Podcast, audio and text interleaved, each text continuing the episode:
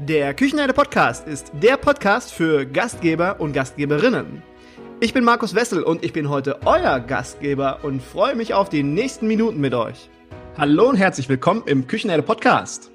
Heute habe ich eine ganz, ganz besondere Frau im Küchenherde Podcast und ich kann euch jetzt einmal ganz, ganz kurz erzählen, wie ich sie kennengelernt habe, beziehungsweise auch, was ich über sie gedacht habe, als ich sie kennenlernte.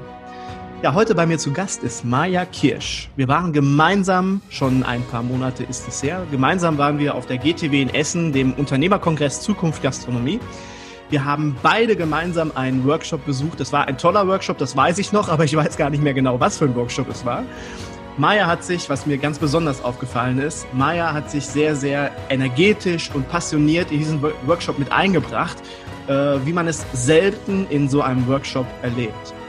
Und äh, zu ihrem Engagement und zu ihrer Leidenschaft kamen noch, meiner Meinung nach, großartige Inhalte, Ansichten und ein wirklich absolut modernes Gastro-Mindset. Ich dachte mir zwischendurch, was für eine Frau.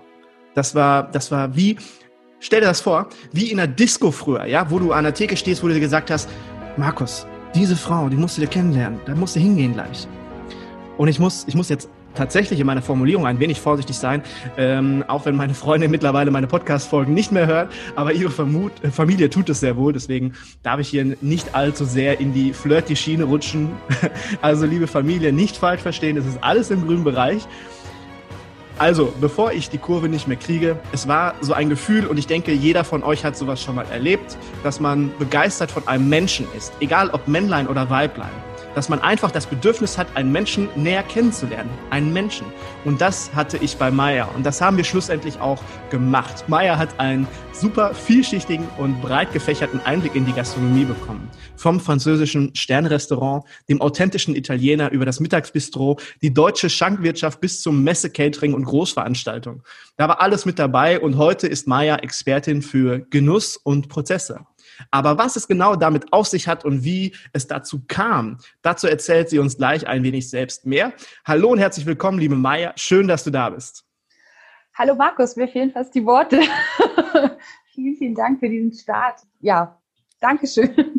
Ja, gerne. Das ist ähm, tatsächlich mein Gefühl gewesen, was ich gehabt habe, als wir in dem Workshop saßen. Und das war so mit, glaube ich, meine lustigste Anmoderation. Nein, so krass war die eigentlich gar nicht. Aber ja, man musste schon überlegen, wo will er jetzt überhaupt hin? Ja, es war sehr persönlich. Ich fand den Vergleich so schön mit der Disco. Ich glaube, da kamen ja ganz viele mit abgeholt von den Hörern. Das kennt, glaube ich, jeder. Ja, ja, natürlich. Wie viele Situationen waren es damals, wo ich dann in der Disco stand an der Theke und dann nicht gegangen bin und mir dachte, verdammt, wärst du doch mal besser. Und ich bin so froh, dass wir uns dann doch kennengelernt haben. Und das geht ja nicht immer nur darum, dass man äh, Frau, Mann, Mann, Frau kennenlernt oder so es sind ja auch manchmal einfach besondere Menschen, die man gerne kennenlernen möchte. Und da fand ich den Vergleich sehr passend. Ich fand es so witzig, ähm, als du auf mich zugegangen bist. Es war übrigens der, ähm, der Workshop von Uta Bühler, Zukunft Service, hieß der damals. Und es ist natürlich, ähm, ja, ich brand, brannte und brenne immer noch für dieses Thema, weil ich im Service groß geworden bin. Äh, obwohl ich auch mal ganz kurz äh, eine Kochausbildung gemacht habe, auch beendet habe, aber auch nur noch mit der Prüfung beendet habe, ist mein Herz einfach Service. Und das war bei Uta in diesem Workshop einfach äh, für mich so unglaublich wichtig, da eine Richtung reinzubringen und da einfach auch Statements zu setzen. Und ähm, du hast mich im Nachgang dann angesprochen und ich habe erst nur deine Visitenkarte gesehen und ich konnte mit deinem Namen ehrlich gesagt nicht so viel anfangen, Was? weil ich nur deinen Podcast kannte. Ich kannte nur deinen Podcast, aber ich wusste, ich wusste, dass du machst, aber ich wusste mit deinem Nachnamen nichts anzufangen. Mhm. Ähm, aber als ich das dann auf deiner Visitenkarte gesehen habe, war ich gedacht, oh mein Gott, das ist äh, ein Podcast-Star, habe ich gedacht. also ja. ich war ähnlich überrascht und ähnlich begeistert ähm, und war dann fast so ein bisschen, äh, ja, zurückhaltend noch, weil ich dachte, oh mein Gott, äh, du hast schon so viele tolle Menschen in deinem Podcast interviewt. Und äh, jetzt stehst du vor mir und ich kann live mit dir sprechen. Das fand ich äh, sehr, sehr beeindruckend, ehrlich gesagt. Ah, vielen, vielen lieben Dank. Da freue ich mich sehr drüber. Maja, heute geht es um dich, weil ich finde, du bist nicht nur eine ganz tolle Culinary Lady. Hm, das wollen wir auch mal nebenbei erwähnen. Du bist ja auch Mitglied bei den äh, Culinary Ladies. Äh, Moment, Moment, Moment, warte mal. Cut, stopp. Bist du es überhaupt schon? Nein, wir, sind, wir sind noch in der Findungsphase. Also ich hatte dich Stefanie nach dem Podcast angeschrieben und. Ah, ich habe hab mir da so dick auf den Zettel hier geschrieben und dachte, das musst du auf jeden Fall jetzt mal ansprechen. Liebe Grüße an die liebe Stefanie und ja, aber trotzdem, trotzdem, Maja, du hast einen ganz, ganz tollen Lebensweg und ich habe gerade ein bisschen erzählt, wirklich einen ganz kleinen Schwank. Und äh, grundsätzlich wissen die Hörer ja von dir jetzt nur, dass wir uns auf der GTW kennengelernt haben, dass du sehr energetisch bist, dass du viel, viel Gastroerfahrung hast, äh, dass ich begeistert von dir bin. Liebe Maja, schließ unsere Lücken. Erzähl doch mal ein paar Sätze von dir, zu dir, Maja privat, dein beruflicher Werdegang, dein großes Reiseziel und deine Passion. Ja, also ähm, ich habe ganz klassisch wirklich ähm, nach dem Fachabitur aufgewachsen bin ich in der Lausitz, ähm, habe dann Fachabitur gemacht und wollte ursprünglich immer Jura studieren. Habe das dann auch weiter verfolgt mit Latein und alles und habe dann irgendwann mein Praktikum bei einem Rechtsanwalt gemacht und fand es so schrecklich, dass ich ähm, da ganz schnell wieder von abgerückt bin und habe aber während meiner Abiturzeit schon immer auch in der Gastronomie in einem Eiscafé damals gejobbt und habe gemerkt, dass das eigentlich das ist, ähm, was mir wahnsinnig viel Freude und Spaß macht und äh, hatte dann ein neues Berufsziel und das hieß Stewardess. Und damals war es so, wenn man bei der Lufthansa als Stewardess arbeiten wollte oder dort anfangen wollte, für dieses Aufnahmeverfahren eine gastronomische Ausbildung immer dafür gesorgt, dass man da gut reinrutscht. Und ähm, deswegen habe ich mich dann entschieden, damals ähm, Hotelmanagement oder Hotelkauffrau hieß das, glaube ich, damals noch ähm, zu lernen, weil ich hatte ja ein kaufmännisches Abi gemacht und wollte das irgendwie auch einsetzen. Habe dann in Hannover gestartet, äh, im Königshof und da war leider die Problematik, dass ein sehr, sehr klassisch und traditionelles Haus war und mir in den ersten drei Wochen meiner Ausbildung zwei unserer Gäste, also ein 80. und ein 95. Geburtstag, während der Veranstaltung eingeschlafen sind. Ganz und eingeschlafen? Ganz eingeschlafen. Und ich so, oh mein Gott, das ist nicht so richtig schön. Das möchte ich nicht auf Dauer haben. Und dann war das aber auch so, dass Hotel nicht meins war, muss ich ganz ehrlich sagen. Also unser Hoteldirektor hat das damals relativ gut erkannt, sagte, du bist, du bist für den Service gemacht, du musst an den Gast ähm, und es sollte dann ja an die Rezeption. Und ich habe mich da total unwohl gefühlt. Und dann hat er ähm, ein bisschen für mich telefoniert und hatte bei Eckhard Reimann damals im Klischee angerufen und sagte, er hätte da jemanden für ihn, der da super gut in das Restaurant reinpasste. Eckert hatte damals einen Stern schon gehabt äh, und hatte mehrere andere Restaurants noch in Hannover, unter anderem halt das Klischee, ganz klassisch französisch mit Arbeiten am Tisch, Käsewagen, wie man das halt so kennt. Ne? Und ich kam dahin nach, äh, also es war dann schon im September und äh, hatte mich vorgestellt und äh, entsprach aber nicht wirklich diesem diesem Klischee, wie man in so einem französischen Restaurant halt auftreten würde. Weil, wie gesagt, ich kam aus der Lausitz, hatte damals so schwarz-weiße Jogginghosen, weißt du, diese, die man so an der Seite aufknüpfen konnte und bufferlos, ja. ja, ja. bauchfreies weißes Top angehabt. So bin ich zum Bewerbungsgespräch gegangen, weil ich dachte, Mensch, das sind alles teure Bakenklamotten, die ziehst du jetzt mal an. ähm, ja, und äh, ja, Eckart Reimann hat sofort erkannt, das Kind braucht Hilfe. die nehme ich mal an. Und äh, ja, dann hat er mich ausgebildet. Also ich habe dann wirklich in, äh, in Hannover gestartet im Restaurant Klischee. Es war für mich eine komplett andere Welt. Also meine Mama hat immer schon sehr gut gekocht, aber natürlich nicht auf diesem Niveau. Wir waren immer sehr rustikal unterwegs und es war eine andere Sprache, die ich lernen musste. Ich habe damals noch wirklich sehr stark Dialekt gesprochen und äh, in Hannover hieß es dann auf einmal Hochdeutsch und das ist fast so ein bisschen Sächseln, Berlinerische, wurde dann so ein bisschen abtrainiert. Ähm, man musste die Sätze anders formulieren. Also es war schon auch so eine, so eine kleine persönliche Entwicklung, die ich im ersten halben Jahr damit gemacht habe. Ja, und dann hatte ich wirklich den Vorteil, dass Ecki halt jemand war, der junge Leute wahnsinnig gut gefördert und gefordert hat. Ne? Also wir haben zwar sehr viel gearbeitet, aber auch sehr vielschichtig. Also ich durfte dann äh, in, dem, in dem italienischen Restaurant Gatto Pardo mitarbeiten an meinen freien Tagen, wenn ich das wollte, aber auch so bin ich mal ausgeliehen worden. Wir hatten äh, ein deutsches Lokal, wo es halt wirklich so Bier, Kölsch, also es war damals noch die einzige, das einzige Restaurant in Hannover, was Kölsch ausgeschenkt hat vom Fass. Ähm, da gab es dann halt wirklich auch so Sauerbraten und solche Geschichten. Dann in der Galerie Luise hatten wir so ein Mittagsbistro, ne? mal schnell 500 Essen mittags rausgehauen. Und dann hat er natürlich viel Expo gecatert und, und Messe und dann halt noch Maschefest und Schützenfest. Ich war nach zweieinhalb Jahren Ausbildung, hatte ich so viel gesehen und habe so viel schon, schon gemacht, dass ich ja schon, schon sehr fertig war. Ich hatte dann aber in meinen Urlauben immer noch Praktikas gemacht, zum Beispiel bei Jörg Müller auf Sylt, weil ähm, Herr Reimann sehr gut mit denen äh, befreundet und bekannt war. Also es war so diese alte Garde der Sterneköche, ne? mit, mit Winkler und Wohlfahrt damals, die waren Gastköche bei uns. Ähm, und dann bin ich halt immer zwei Wochen, hat er mich dann immer dorthin vermittelt und dort habe ich dann halt immer Praktikas gemacht. Und ich habe einfach gemerkt, das ist meins, das ist absolut mein Thema. Und ich war ein bisschen großkotzig. Ich habe damals zu meinem Chef gesagt, also eins sage ich hier mal, ne, mit 30 trage ich keine Teller mehr an den Tisch. Das könnt ihr vergessen. Dann hatten wir in unserem Restaurant eine, eine starke Männerdomäne, also unser Oberkellner, unser Sommelier, alle Chefterrons waren, waren Männer. Und nur die Azubis äh, waren irgendwie Mädchen, Frauen. Und das fand ich irgendwie total blöd, weil wir auch nicht so richtig an die Tische durften. Und dann habe ich immer gesagt, ich möchte hier nicht immer Nutella rausbringen und hinten Gläser spüren. Ich möchte auch mal irgendwie an den Gast. Ne? Und dann hat mein Oberkellner gesagt, naja, da ist ein Käsewagen, wenn du dich den annehmen möchtest, dann kannst du ja spätestens nach dem Hauptgang durchs Restaurant und dann Käse machen. Das habe ich dann gemacht, habe mich wahnsinnig viel mit Käse auseinandergesetzt, viel probiert.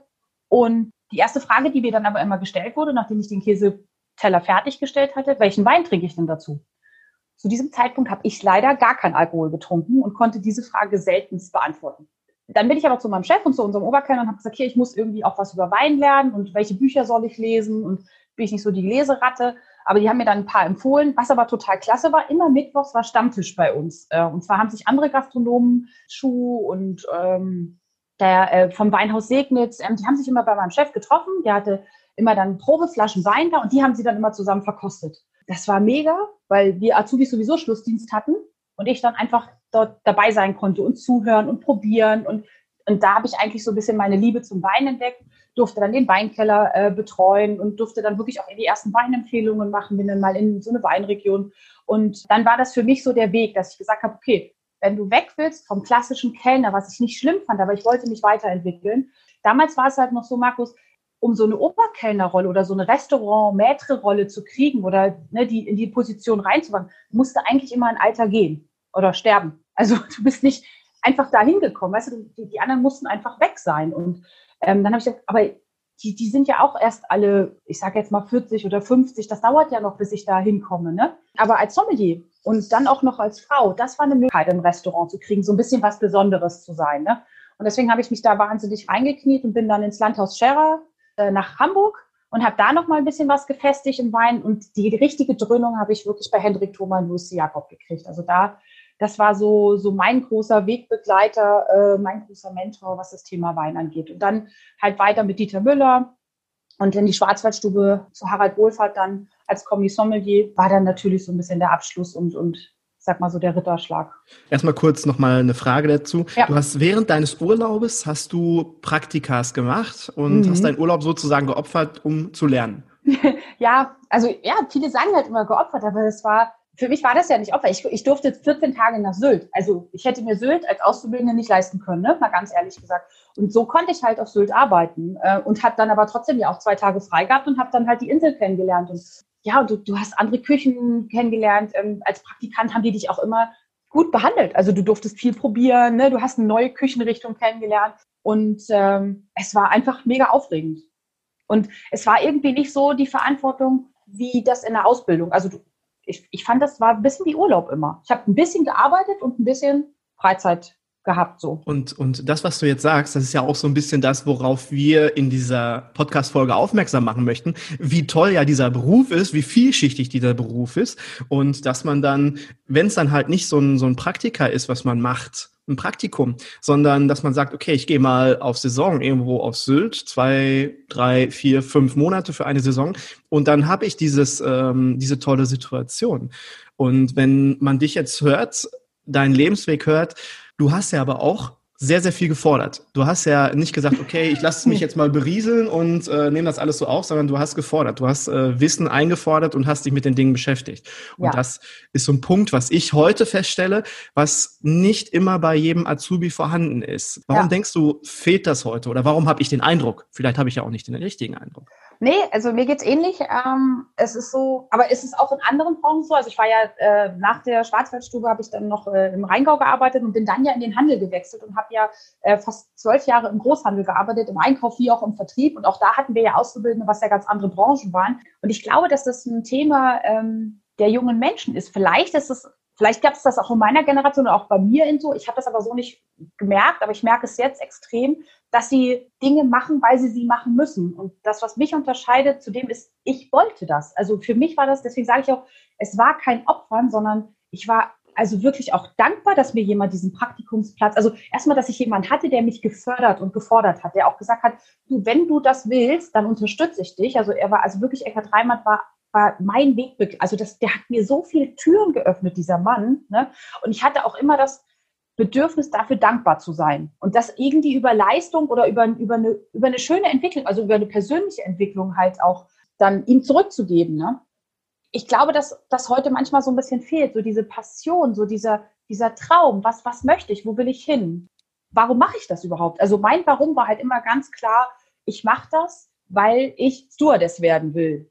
Ging der Wunsch denn irgendwann mal verloren? Ja. Oder hast du den irgendwann mal vergessen zwischendurch? Weil das war ja, ja schon sehr ereignisreich, was da bei dir passiert ist. Ja, also ich habe den insofern vergessen, ähm, weil ich gesagt habe, das, was ich hier gerade mache, das kann nicht besser werden. Also das ist genau das, was ich mache und wo ich hingehöre und, und was mir liegt und was mir auch leicht fällt. Also ich hatte niemals das Gefühl, dass mir die Arbeit in der Gastronomie schwer gefallen ist. Ne? Also das war, alle dann immer gesagt, ja, du musst immer am Wochenende arbeiten und dann immer, aber ich, ich wollte das. Also ich wollte das und ich bin super, super gerne zur Arbeit gegangen. Es gab auch Tage, wo du gesagt hast, oh, heute wird ein langer Tag oder heute wird es blöd oder es ist irgendwie eine Veranstaltung, auf die hast du nicht so Lust gehabt. Ne? Also zum Beispiel war es immer so, Messe fertig, ne? Und dann hieß es komplett Messe abbauen. Das waren immer so Themen, wo ich gesagt habe, boah, aber selbst da haben wir es durch den Menschen, der mit mir in der Gastronomie gearbeitet hat, also durch die vielen Kollegen und durch dieses, diesen Zusammenhalt, ne? Und am Ende war es immer eine Party, Markus. Am Ende haben wir immer irgendwas gefeiert ob wir jetzt den LKW vollgeladen haben oder den erfolgreichen Abendsabschluss im Restaurant. Also es war immer so ein bisschen so, so ein kleines, es war am Ende immer so ein kleines Happening. Also von daher war der Tagesabschluss halt immer besonders und immer so ein bisschen magisch. Und deswegen hast du dich einfach auf den nächsten Tag gefreut. Es war auch nie gleich, ne? Also das ist so, glaube ich, was, was mich in, in der Gastronomie gehalten hat. Es war immer jeden Tag eine andere Herausforderung und es war kein, keine Routine. Das ist, glaube ich, das, was ich nicht kann.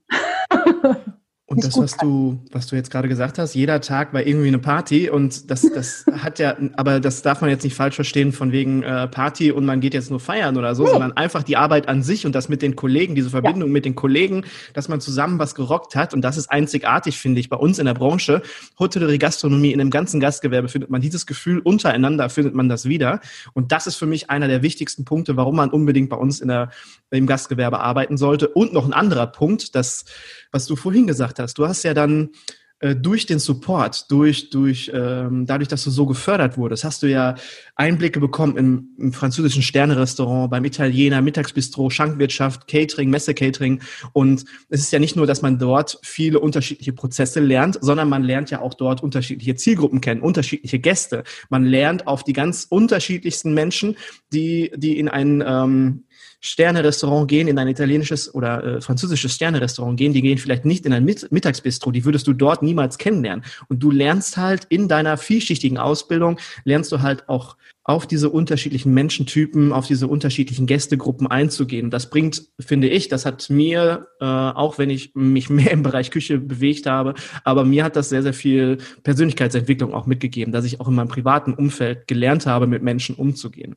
Absolut, also da gebe ich dir recht, weil du, du lernst natürlich ganz schnell auf Situationen zu reagieren. Also es ist dann wirklich so, auch wenn du privat einkaufen gegangen bist, du hast sofort zum Beispiel stressige Situationen erkannt. Du hast gesagt, hier ist gerade jetzt eine Verkäuferin oder eine Angestellte oder ob du auf eine Kreisverwaltung, du hast sofort erkannt, oh, hier geht es gerade jemandem nicht gut oder hier läuft gerade jemand am Limit und konntest dann sofort reagieren. Oder was ich auch immer merke, ist, ich sehe auch sofort, wenn Hilfe gebraucht wird. Ne? Also ähm, ich weiß nicht, ob man in der Gastro so eine ich habe immer gesagt, ob wir so ein Dienstleistungsgesicht kriegen irgendwann, aber ich stehe in Supermärkten heute noch, ne? ich stehe in Supermärkten und neben mir, so ein bisschen weiter, stehen ähm, wirklich Verkäuferinnen, die die Regale einräumen in Uniform. Und ich stehe da und will mir irgendwie einen Kaffee holen, da rausziehen aus dem Regal oder so und, und bin mir noch nicht schlüssig. Und neben mir steht eine ältere Dame und sie fragt mich, ob ich ihr helfen könnte und ihr sagen könnte, wo das Fit oder das Priel oder irgendwie gerade steht. Und ich immer so denke, da drüben stehen welche, die sind mit, ich sage jetzt mal Rewe, Edeka oder so, gebrandet von oben bis unten. Ne? Und das passiert mir ganz oft so, ähm, dass man, man hat dann aber auch so eine Hilfsbereitschaft und man ist dann seltenst so, dass man sagt, nee, ich kann Ihnen jetzt gerade nicht helfen, weil ich arbeite hier nicht, sondern man hat sofort so dieses, na klar, warten Sie kurz, ich, ich suche das mit Ihnen, ne? anstatt dann selber zu sagen, ja, da drüben stehen die Verkäuferinnen, fragen Sie die doch mal. Nein, warten Sie, gar kein Problem. Ne? Und ähm, was man dann zurückbekommt, diese Dankbarkeit, das ist ja, das ist ja unbezahlbar. Also jemandem zu helfen und zu wissen, dass es dem danach irgendwie besser geht oder der irgendwie sich besser zurechtgefunden hat, finde ich, ist halt super, super schön. Ich habe immer das Bedürfnis, wenn ich dann in so einem Regal stehe oder in so einem Abteil stehe, wo dann die Verkäuferin ausräumt und so einen großen Rolli da stehen hat, dann habe ich immer das Bedürfnis, der die Kisten anzugeben und zu helfen.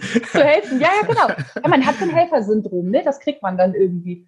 Aber das ist dieses, dieses Dienstleistungsgehen, was du gerade schon gesagt hast, was uns aber auch super attraktiv macht für andere Branchen, weil Absolut. dieses, dieses Gehen, das entwickelt man im Gastgewerbe und das kann man dann halt auch nutzen. Auch in anderen Branchen ist das mega wertvoll. Also mit deiner Entwicklung beziehungsweise deinem beruflichen Werdegang bist du ja ein Paradebeispiel meiner Meinung nach für die Vielfältigkeit und die Entwicklungsmöglichkeiten für unsere Branche. Was würdest du denn jungen Berufseinsteigern oder Azubis empfehlen, bezogen auf die berufliche Entwicklung beziehungsweise Orientierung? Was würdest du denen mit auf dem Weg geben? also ich glaube, das, was, was es mir immer leicht gemacht hat und was, mich, was mich ausgezeichnet ist, dass ich immer hingeschaut habe und immer geschaut. Also ich habe mich wirklich auch lange mit meiner beruflichen Orientierung auseinandergesetzt. Ich habe ganz lange in mich versucht reinzuhören und zu fragen, was möchte ich, was ist mir wichtig, ne? Ähm, woran habe ich Freude, was sind meine Talente. Ne? Ähm, ich habe aber auch so Dinge gesagt, wo ich immer überlegt habe, was ist denn das, was mich mein ganzes Leben schon begleitet? Und für mich oder das, was mir am meisten Freude gemacht war, immer Essen und Trinken. Also wirklich das Thema Genuss, Kulinarik. Ich mochte das schon immer, Menschen um mich herum zu haben und denen eine schöne Zeit zu machen. Und deswegen habe ich mir diesen, diesen Weg ausgesucht und äh, mich dann aber immer auch weiterentwickelt. Und wenn ich heute ähm, Jugendlichen einen Tipp geben darf, dann würde ich immer sagen, nutzt mal wirklich die Zeit, um euch zu überlegen, was wollt ihr, was, was macht euch Spaß, was fällt euch besonders leicht oder was begleitet euch schon ein ganzes Leben. Und dann erst zu gucken, was kann ich denn damit beruflich machen? Weil ich glaube, das, was äh, dich im Beruf hält oder das, was, was mir mein Beruf so leicht macht, ist die Tatsache, dass ich wirklich ganz, ganz viel Freude dabei habe. Also es ist etwas, was ich besonders gut kann, was mir nicht schwerfällt ähm, und wo mir auch das Lernen nicht schwerfällt. Also wenn ich jetzt hätte zum Beispiel Elektriker oder Physiker oder selbst Jura, wie ich das ja ursprünglich mal wollte, ne, ähm, mir fehlte bei Jura ein Warum. Mir fehlte bei Jura die Tatsache, warum möchte ich das? Und dann fällt mir natürlich Latein lernen auch schwer. Also mir hat zum Beispiel, ist es mir nicht schwer gefallen, Französisch zu lernen, weil es für mich dazugehörte. Das brauchte ich halt für meine Ausbildung. Deswegen war die Sprache für mich kein Problem, die zu lernen. Aber Latein ist mir unglaublich schwer gefallen, weil ich nicht verstanden habe, wofür brauche ich das? Warum mache ich das? Ne? Und ähm, ich glaube, dass man heute als Jugendlicher oder das dass einfach ein bisschen mehr Zeit in diese berufliche Orientierung oder in diesen Berufseinstieg ähm, verwendet werden muss. Und ich würde empfehlen, dass man früh anfängt. Also wirklich neunte, zehnte Klasse anfängt, Praktikas zu machen. Das ist auch das, was ich gemacht habe. Ich habe in der neunten Klasse mit Praktikums angefangen ich habe das ja dann in meiner Ausbildung fortgesetzt. Ich habe das auch gemacht, weil ich wissen wollte, wie geht es danach für mich weiter. Ist die französische Küche meins? Bleibe ich in dieser Sterne-Gastronomie oder gehe ich lieber ins Catering? Und deswegen habe ich halt in diesen unterschiedlichen Bereichen immer eine Woche oder zwei Wochen Praktikum gemacht, weil du lernst in zwei Wochen echt viel. Du siehst viel, du lernst die Menschen kennen. Und es war auch für mich danach immer einfacher, dort einzusteigen, dann in den Betrieben, weil ich kannte schon jemanden. Ich war ja schon mal da. Ne? Und das ist das, was ich, glaube ich, als, als Tipp geben würde ganz viel Praktikums machen. Ausprobieren. Das ist nur eine Woche. Das ist, und man geht niemals, ich sag jetzt mal, dümmer raus, als man reingegangen ist. Also selbst wenn es das nicht ist. Erstmal weiß man, was man nicht möchte. Und zweitens hat man trotzdem was gelernt. Also ich habe zum Beispiel auch mal als Krankenschwester Praktikum gemacht oder in einem Kindergarten. Ich wusste ganz genau, ich möchte niemals Kindergärtnerin werden. Aber so ein paar Spiele, die ich da gelernt habe, die haben mir dann später bei meiner Tochter, als sie geboren war, geholfen. Weißt du, also du nimmst ja immer was mit aus diesen, aus diesen kurzen Praktikas. Und das ist diese Zeit zu investieren in seine berufliche Orientierung, also wirklich mal reinzugucken, was, was macht mir Freude, was sind zum Beispiel Werte, die mir total wichtig sind, ne? Und dann sich erst beruflich so ein bisschen zu orientieren und zu gucken, okay, welche Berufe gucke ich mir denn mal näher an? Und dann einfach wirklich auch so ein bisschen Lebenszeit zu investieren und sagen, okay, das glaube ich, das, das würde mir liegen, da hätte ich Spaß dran, aber dann würde ich es ausprobieren. Ich glaube ja, dass man in der, in der Schule, das ist meine persönliche Meinung, dass man dort entweder innerhalb der Schulzeit oder zumindestens danach, dass man dann vielleicht so ein Jahr eine Ausbildung macht oder ein halbes Jahr eine Ausbildung macht und die nennt sich nicht, ich werde jetzt irgendwie Koch oder äh, Gas- und Wasserinstallateur oder sonst irgendwas, sondern ich schaue jetzt einfach mal, was ist mein großes Reiseziel, wo sind meine Interessen. Also dass man da wirklich aktiv an die ähm, Entwicklung eines Warums geht, weil dann fällt alles, was danach kommt, viel, viel einfacher und dann bleibt, bleibt einem mit 35, sage ich jetzt mal, erspart, dass man aber auf einmal feststellt, boah, scheiße, ich habe 15 Jahre, habe ich jetzt irgendwas gemacht, äh, aber nur wegen Geld und Karriere und eigentlich wollte ich ja ganz woanders hin.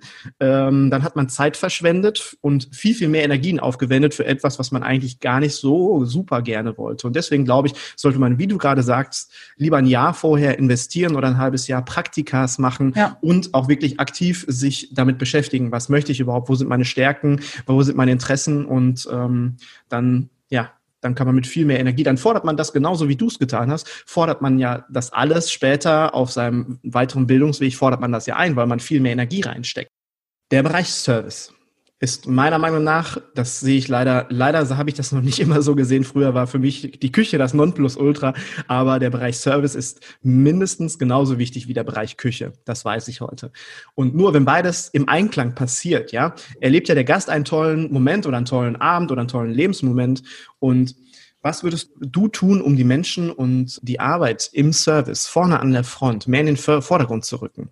dass wir dort auch, wie zum Beispiel jetzt einen sagen wir mal, einen Sven Elverfeld haben, der super bekannt ist und ein super Vorbild ist, dass wir sowas auch im Service bekommen? Also ich würde ähm, bei den Menschen anfangen. Und zwar finde ich es im Service, mir geht es leider ähnlich so wie dir, dass, es, äh, dass ich immer noch wahrnehme. Und ähm, es ist leider in den letzten Jahren fast noch schwieriger geworden, den Service wahrzunehmen, ähm, weil so Typen im Service fehlen, ähm, weil Service äh, zwischendurch etwas geworden ist, wo man sagt, naja, wenn die nett aussehen und freundlich sind äh, und die zwei Teller irgendwie heile an den Tisch bringen, ist das ausreichend. Es ist ausreichend für die Menschen, die in die Gastronomie zum Essen gehen. Ne? Die wollen wirklich einen Teller serviert haben. Wenn ich aber jemanden in der Küche stehen habe, der, der dann Konzept auf den Teller packt, der sich viel Gedanken macht, wo kommen die Lebensmittel her, wo, was möchte ich mitgeben, was ist unser Stil, wie, wie, ist, wie will unser Haus nach außen sichtbar sein, ähm, dann äh, ist es wichtig, dass das auch im Service äh, passiert. Und deswegen müsste ich oder so habe ich es immer gemacht. Ich habe bei meinen Kräften angefangen und das ging beim Azubi schon los. Ich habe denen erstmal erklärt, dass das hier ein Wohnzimmer oder dass wir hier Gastgeber sind und zwar jeder einzelne Mitarbeiter in diesem Haus. Also zu dem Zeitpunkt, wo der Gast über unsere Schwelle tritt, sind wir deren Gastgeber. Er kommt freiwillig zu uns, ja, aber er kommt auch mit einer gewissen Erwartungshaltung. Und ich habe immer gesagt, wir sind Dienstleister und Dienstleister kommt von dienen. Das heißt nicht, dass man dienen im Sinne von das, was man früher halt gesehen hat, dass wir dass man hörig ist, aber es geht schon darum, dass man Wünsche äh, versucht zu erahnen, dass man Begeisterungsfaktoren möchte, dass man auch die Gäste überraschen möchte. Und ähm, das geht meiner Meinung nach nur dann, wenn man Mitarbeiter schult. Und zwar nicht einmal im Jahr eine Weinschulung oder ne, wir machen Speisekartenschulungen, sondern dass man ähm, einfach dran bleibt, dass man sich immer wieder Themen nimmt oder immer wieder auch Produkte aus der Küche nimmt und sagt, okay, warum sind die denn eigentlich bei uns auf dem Teller? Was, was wollen wir denn damit ausdrücken? Warum gehört das denn zu uns? Und welchen Part auf diesem Gericht kann denn der Service beitragen? Was ist denn jetzt gerade meine Rolle, um den Moment dieses Gerichtes draußen im Gastraum perfekt zu machen? Und dafür muss ich schulen und ich muss im Team arbeiten. Deswegen kann ich es zum Beispiel so schön, dass wir immer Kartenbesprechungen im kompletten Team hatten. Also es ist nicht so, dass der Küchenchef kam und mit uns die Karte besprochen hat, sondern die komplette Küche war dabei. Es waren immer bei uns auch, ähm, ich sage jetzt mal, die ersten zwei Führungskräfte dabei, wenn so eine Karte entstanden ist, weil wir natürlich auch draußen im Service Trends aufnehmen oder auch mal Wünsche von Gästen in die Küche reingeben. Ich sage immer, das ist so ein bisschen wie Sales und Marketing im, im, im, in der anderen Branche. Ne? Draußen, die, die im Verkauf sind, die müssen ja nach innen die Infos reingeben und sagen, ey, was ist denn gerade gefragt? Wie oft werden wir nach Kartoffeln oder nach, äh, nach einem Rinderfilet oder nach irgendwelchen Gambas oder Garnelen oder irgendwie so gefragt. Ne? Das muss ja irgendwo rein in die Küche, damit das, das, damit der Gast in den Vordergrund gestellt wird. Ne? Also es geht ja darum, den Gast glücklich zu machen, den irgendwie zu verwöhnen. Und deswegen müssen wir natürlich auch unsere Gäste mit ihren Wünschen und mit ihren Vorstellungen und ihren Träumen, die sie bei uns im Restaurant oder Erwartungen, die sie an unser Restaurant haben, halt auch in die Küche transportieren.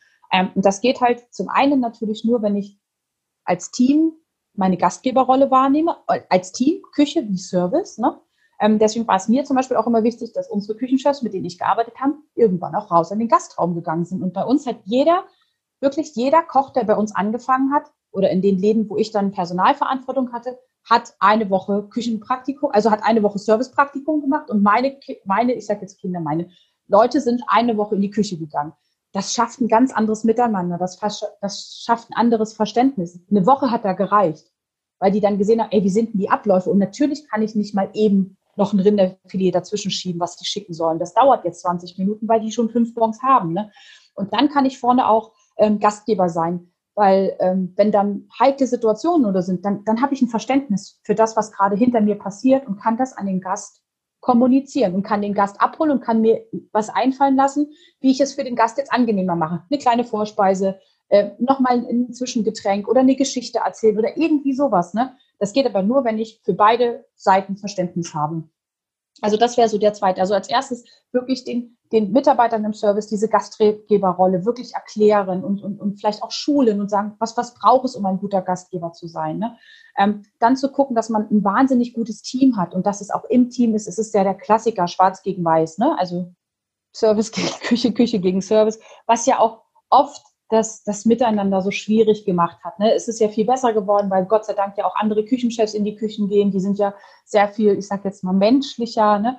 Früher war das ja wirklich so eine Ikone, die da, du hast ja manchmal gar nicht getraut, den Bon reinzulegen. Ne? Bist ganz schnell wieder aus der Küche raus, weil du gedacht hast, da kommt jetzt ein Steinbutt oder eine Pfanne geflogen, was er gerade kriegt. Ne? Das ist ja Gott sei Dank vorbei, diese Zeit. Ne? Das ist ja jetzt ein anderes, anderes Miteinander. Ähm, ich würde auch immer sagen, Köche raus in den Gastraum, damit die mal sehen, was da draußen auch geleistet wird, dass jeder so ein bisschen Respekt für die andere Abteilung kriegt. Ne? Ähm, und dann wirklich, ich bin der Meinung, Schulen entwickeln, auch den Menschen entwickeln. Und dann diese Geschichten auch erzählen. Das ist ja die Frage, was, was, wen stelle ich denn auf meiner Homepage dar? Ganz oft wird ja nur über den Küchenchef gesprochen. Aber ich habe vorne ja genauso jemanden, der wichtig ist. Ne? Und das sind, und ich würde es halt immer als Teamleistung nach vorne stellen, ne? Als, als Gastgeberteam. Sehe ich, sehe ich ganz genauso. Ich habe früher, habe ich mir mal, ähm, das hat sich auch etabliert, dann habe ich, äh, wir haben Anfang der Woche, am Anfang der Woche haben wir uns montags immer zusammengesetzt. Wir haben natürlich Tagesmeetings gehabt, immer kurzes, ähm, kurzes Meetup und dann montags haben wir dann uns immer getroffen und haben die Woche besprochen und haben überlegt, was machen wir wie die Woche, was wollen wir diese Woche erreichen über diese Tagesziele hinaus. Und dann gab es dann auch immer eine Aufgabe für Bereich Service und Bereich Küche. Und jeder Mitarbeiter musste sich einmal Gedanken machen, einmal in dieser Woche und dann äh, den Kollegen, zum Beispiel die Mitarbeiter in der Küche, hatten die Aufgabe, die Mitarbeiter im Service einmal irgendwo was Besonderes zu machen, irgendwas über das Normale hinaus, dass man irgendwie was ganz Tolles zum, zum äh, Mittagessen gemacht hat oder dass man irgendwo ein Kompliment gemacht hat. Es war, es gab keine Regel, einfach nur irgendwas Nettes, irgendwas Schönes, was aufrichtig gemeint war. Und der Service hatte die Aufgabe, dem Gast etwas über die normale Dienstleistung hinaus zu, zu geben oder irgendwas zu machen. Und am Ende der Woche haben wir uns dann nochmal zusammengesetzt und haben äh, darüber gesprochen. Was habt ihr euch einfallen lassen? Wo habt ihr den Gast ganz besonders überrascht? Wo habt ihr eure Kollegen ganz besonders überrascht?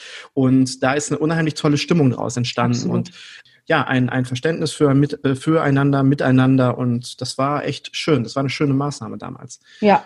Maja, weißt du, was wir voll vergessen haben? Was? Genuss und Prozess. Wir haben die Kurve vorhin nicht gekriegt zu dem, was du jetzt tust. Was tust du jetzt? Was tust du jetzt? Ja, also ich würde das, es gibt ja diesen berühmten Elevator-Pitch, wenn man den einmal ganz kurz hier ab, abfeuert, sage ich mal, wenn man einmal kurz in den Fahrstuhl einsteigt, ist es wirklich, dass ich, ja, ich berate Herzblutgastronomen, das ist mir besonders wichtig, also wirklich Gastronomen, die mit Herz äh, und Seele äh, in ihrem Restaurant sind, ganz oft oder in ihrer Küche beziehungsweise Restaurant sind, in ihrem Haus sind. Äh, ob das jetzt Hotel oder ähm, Gastronomie ist, ist oft egal. Also es geht wirklich um Herzblutgastronomen, die ähm, zum einen natürlich Verwöhnmomente für ihre Gäste steigern wollen, also die mehr Begeisterungsfaktoren reinhaben und damit natürlich auch ihren Umsatz erhöhen ne? und, und auch steigern wollen oder ihren Ertrag steigern wollen. Und ähm, ich bin oft, bin ich so ein bisschen der, der Gast, der von außen kommt ähm, und der dann einfach sich Prozesse anschaut oder auch ähm, Abläufe anschaut, die nicht, nicht ganz optimal sind oder die verbesserungsfähig sind, aber auch die ganz neu sind. Also gerade in den letzten zwei Jahren habe ich sehr, sehr viel im Bereich Neukonzeptionen gemacht, neue Strategien, äh, viel Positionierung, wo will das Restaurant, also wofür will die Gastronomie stehen, was, was ist ihnen wichtig ähm, und natürlich dadurch auch ganz, ganz stark das Thema Fachkräfte und Fachkräftemangel, den wir ja leider in unserer Branche haben, um einfach zu gucken, wie kann ich Prozesse optimieren, um diesem Thema entgegenzuwirken, ne? aber auch wie kriege ich es hin, dass, dass das attraktiv wird, dass mein Haus ein attraktiver Arbeitgeber in dieser Branche beziehungsweise auch in meiner Region wird das ist eigentlich das, was ich mache. Und ich versuche das immer alles mit Genuss zu verbinden, weil das ist für mich einfach Leidenschaft. Also ich schaue natürlich, Prozess ist oft sehr eintönig und auch sehr auf Zahlen orientiert, aber wir schauen immer, dass es am Ende schmeckt. Und zwar allen, die daran beteiligt waren. Das, das ist immer wichtig. Und wir, wir verlieren nie den Blick für, für, das, äh, für, den, für den besonderen Moment. Und ähm, niemals den Blick des Gastes. Also für uns, für mich ist die, die Gastbrille die wichtigste, die ich aufsetze in jedes Haus, in das ich reinkomme. Ich glaube auch, wenn wir beide uns irgendwo kombinieren würden, ja, du mit Genuss und Prozesse. Ich komme dann noch mit Digitalisierung dazu. Hammer. Hör mal, was ist das für eine Kombination? Absolut. Das ist eine Rakete ist das, die da gezündet wird. Das ist in der Tat so. Also gerade auch ähm, da, durch unser Kennenlernen ist es natürlich auch für mich einfach ein, ein Ticken mehr. Also ich habe ja meine Firma oder meine Beratung schon so weitgehend es irgendwie möglich ist, ähm, auch ins digitale Zeitalter gerufen, natürlich auch bedingt durch die Situation, die wir halt alle hatten.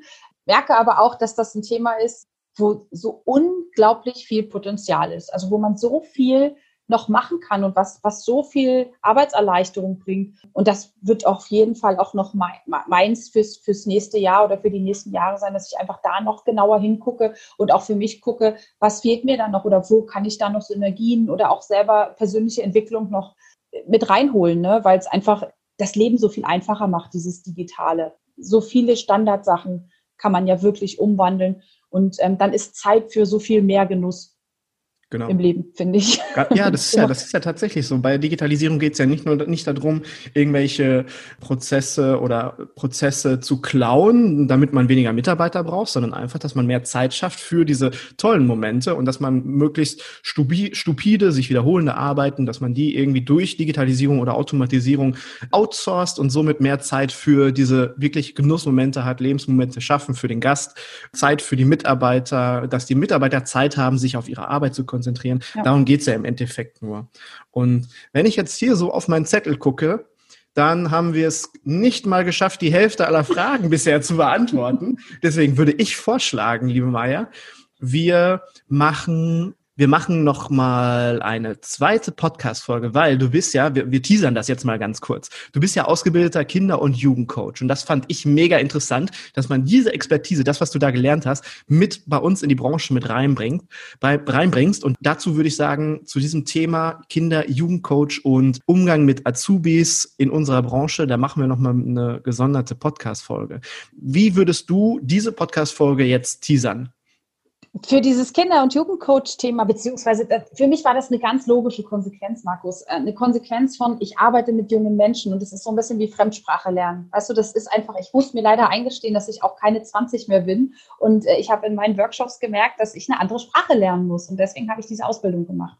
Und äh, ich kann nur jedem empfehlen und mit Sicherheit fallen mir in der Folge auch ein paar Tipps ein, die man einfach hat oder die ich einfach geben kann, um diesen, diesen wertvollen Menschen auszubilden, der sich freiwillig für unsere Branche entscheidet, was keine einfache Branche ist, aber die schönste der Welt, um den im Unternehmen zu halten, den zu begeistern und den auch wirklich fürs Leben vorzubereiten. Und für alle Auszubildende kann ich nur sagen, es ist die geilste Branche der Welt.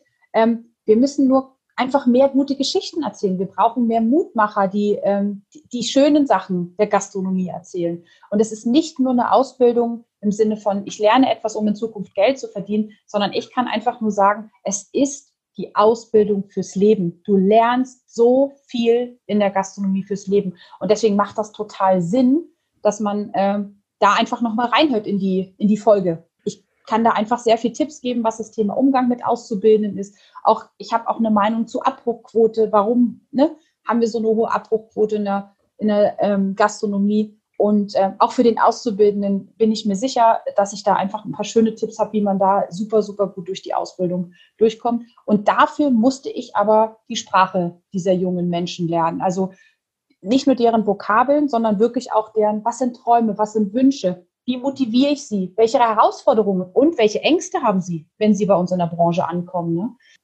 Ich glaube, das wird jetzt vom Zeitpunkt her sensationell, weil wir haben in dieser Folge haben wir darüber gesprochen, dass es egal ist, ob du Männlein oder Weiblein bist. Du kannst einfach, wenn du Bock hast und wenn du dein Reiseziel gefunden hast, dann kannst du in einer im Gastgewerbe kannst du unheimlich viel erreichen, wenn man sich bei dir auf der Homepage anschaut, was du bisher alles gemacht hast. Ähm, da kann man, wenn ich auf klicke, auf, auf Wer bin ich klicken, wenn ich auf Wer ich bin klicke, auf deiner Homepage, da kann man so viel sehen, was du bisher ge alles geleistet hast. Und das ist so mega krass und das ist vollkommen egal, ob Mann oder Frau. Wir haben in dieser Folge darüber gesprochen, wie vielseitig unsere Branche ist, was man alles für einen großen bunten Blumenstrauß bekommen kann und sich dann die schönen Blumen rauspickt, die man halt gerne die einen, einen interessieren und dass man eine bezahlte Persönlichkeitsentwicklung bekommt. Also ich Absolut. glaube, das hier ist eine coole Folge zum Teasern, warum man unbedingt in unserer Branche arbeiten sollte. Und die zweite Folge, die wir machen, ist dann für alle Arbeitgeber, Ausbilder und dort zeigen wir dann, was für eine Fremdsprache man lernen kann, um die Auszubildenden, ich nenne sie auch gerne Impulsgeber, im neuen Jahr, im neuen Ausbildungsjahr im Sommer äh, dann zu begeistern und ähm, ja, zu halten. Genau. Wir geben ein bisschen Vokabelunterricht. Wir geben denen ein paar Vokabeln, damit sie die Sprache der jungen Leute sprechen können. Fantastisch. Perfekt. ja. Ja, dann würde ich sagen, dann treffen wir uns nochmal wieder. Liebe Maya, das war, es ist, als wenn wir gerade erst angefangen hätten. Ich, ich habe das Gefühl, wir quatschen gerade erst fünf Minuten zusammen. Die Zeit, die ist geflogen ja, mir geht's ähnlich. ich habe auch gedacht, oh mein Gott, das ist dann doch jetzt äh, schon viel. Und ich habe anfangs habe ich so gedacht, naja, hoffentlich äh, sind wir, äh, gehen uns die Worte nicht aus, aber ähm, erfahrungsgemäß passiert mir das relativ selten in meinem Leben. Ähm, ich habe mir extra noch eine Notiz gemacht, weil unser Telefongespräch, wir haben uns so lange am Telefon unterhalten und wir hätten uns am Telefon, hätten wir uns also vor dem Podcast-Interview, hätten wir uns wahrscheinlich noch viel, viel länger unterhalten können. Und deswegen habe ich mir ganz oft die Notiz gemacht, guck auf die Uhr, Zeit, Zeit beachten. Zeit beachten. Aber das haben wir jetzt ja anders gelöst, liebe Maya. Das ja. war mir ein Fest. Es war ein, ein sehr, sehr schönes Interview. Es hat mir sehr viel Spaß gemacht mit dir. Und ähm, du bist, ich kann das jetzt äh, belegen, du bist wirklich ein ganz besonderer Mensch und ich bin froh, dass wir uns kennengelernt haben und möchte mich jetzt bei unseren Hörern schon mal verabschieden. Ich danke euch allen, dass ihr dabei gewesen seid, dass ihr euch die Zeit genommen habt. Dank für euer Ohr und dann hören wir uns in der nächsten Woche. Macht Idiot. Vielen Dank, lieber Markus. Ähm, ich würde gerne einfach nochmal einen Appell rausschicken in die Welt. Also für alle, die die Bock haben, mit Menschen zu arbeiten und Genuss rauszubringen, das Ganze miteinander zu verbinden, bewerbt euch in der Gastronomie. Es ist besser geht nicht. Also mehr könnt ihr fürs Leben nicht lernen und mehr könnt ihr fürs Leben nicht gebrauchen. Vielen, vielen Dank, lieber Markus, für die Einladung heute. Liebe Leute und sorry, liebe Maya, das letzte Wort muss ich einmal ganz, ganz kurz nur übernehmen. Ich möchte mich nämlich bedanken. Eine große Schwäche von mir, ich bin manchmal zu ausführlich und manchmal komme ich auch nicht zum Punkt. Und ich habe ein ganz, ganz wertvolles Feedback von meinem lieben Freund Jürgen Füllgraf bekommen. Den lernt ihr übrigens am Samstag in einer eigenen Podcast-Folge kennen. Ja, Jürgen sagte, Mensch Markus, ich mag dein Intro, ich mag die Musik, ich mag auch deinen Podcast, ich bin ein Riesenfan, ich höre den wirklich, wirklich gerne. Aber meinst du nicht, dass der Beginn manchmal etwas zu ausführlich ist, dass es einfach etwas zu lange dauert, bis es dann tatsächlich wirklich losgeht? Und ich habe mir das mal angeschaut und angehört und tatsächlich manchmal komme ich erst nach der zweiten, dritten, vierten Minute zum Punkt. Ja, und ich bin viel zu sehr verliebt in meine Titelmusik. Ich mag die echt. Aber das werde ich ändern, damit ihr mehr Inhalt in kürzerer Zeit bekommt. Danke, lieber Jürgen. Das war für den Küchenherde Podcast für uns alle ein super Hinweis. Und an dieser Stelle, wenn ihr Feedback habt, gerne auch, was ihr toll findet, aber noch viel lieber, was ihr nicht so gut findet oder was man vielleicht noch ändern könnte, dann immer her damit.